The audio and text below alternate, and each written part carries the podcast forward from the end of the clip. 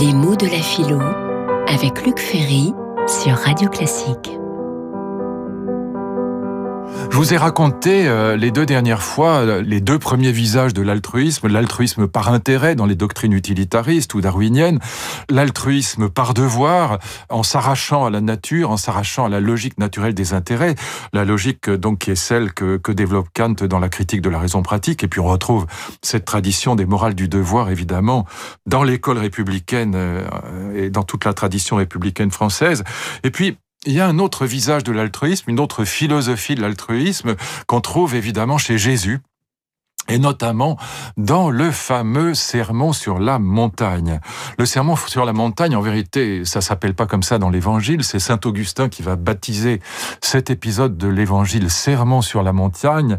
Souvenez-vous, Jésus euh, parcourt la, Galilée, il harangue les foules, et les personnes sont bluffées, si j'ose dire, elles sont bluffées par son autorité, ce qu'un théologien d'aujourd'hui appellerait l'autorité de Jésus. Et donc les foules qui suivent Jésus sont de plus en plus nombreuses, et il monte sur une petite colline pour pouvoir euh, s'adresser à, toute cette foule de plus en plus nombreuse qui le suit. Et que leur dit-il? Eh bien, il leur dit quelque chose d'absolument magnifique, absolument fondamental. Il leur dit ceci, je le cite évidemment, je cite l'épisode qui est raconté dans l'évangile de Matthieu. Il y a aussi un petit morceau dans l'évangile de Luc, mais c'est surtout développé dans l'évangile de Matthieu, ce fameux sermon sur la montagne qui précède les béatitudes. N'allez pas croire, déclare Jésus, et là il s'adresse évidemment, il vise les juifs orthodoxes, notamment les sadducéens qui sont en train de le suivre, mais enfin aussi les pharisiens.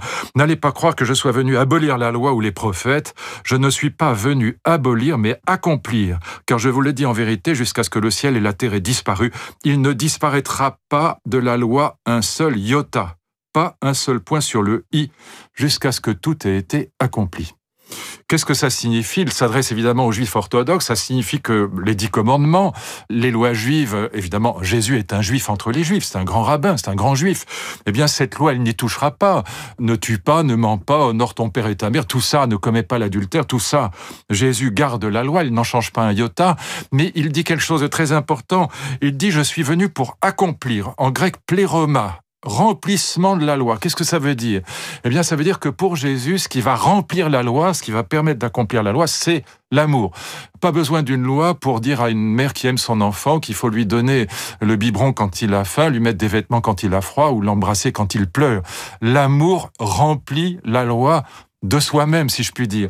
Autrement dit, l'observance de la loi, la loi est bonne, le contenu de la loi est bon, mais pour remplir ce contenu, en quelque sorte, pour donner de la chair à la loi, eh bien, il faut passer par l'amour. C'est l'amour qui remplit la loi. C'est l'amour qui nous rend vraiment altruisme. Donc là, on est loin de la logique de l'altruisme par intérêt ou par devoir. C'est l'altruisme par amour.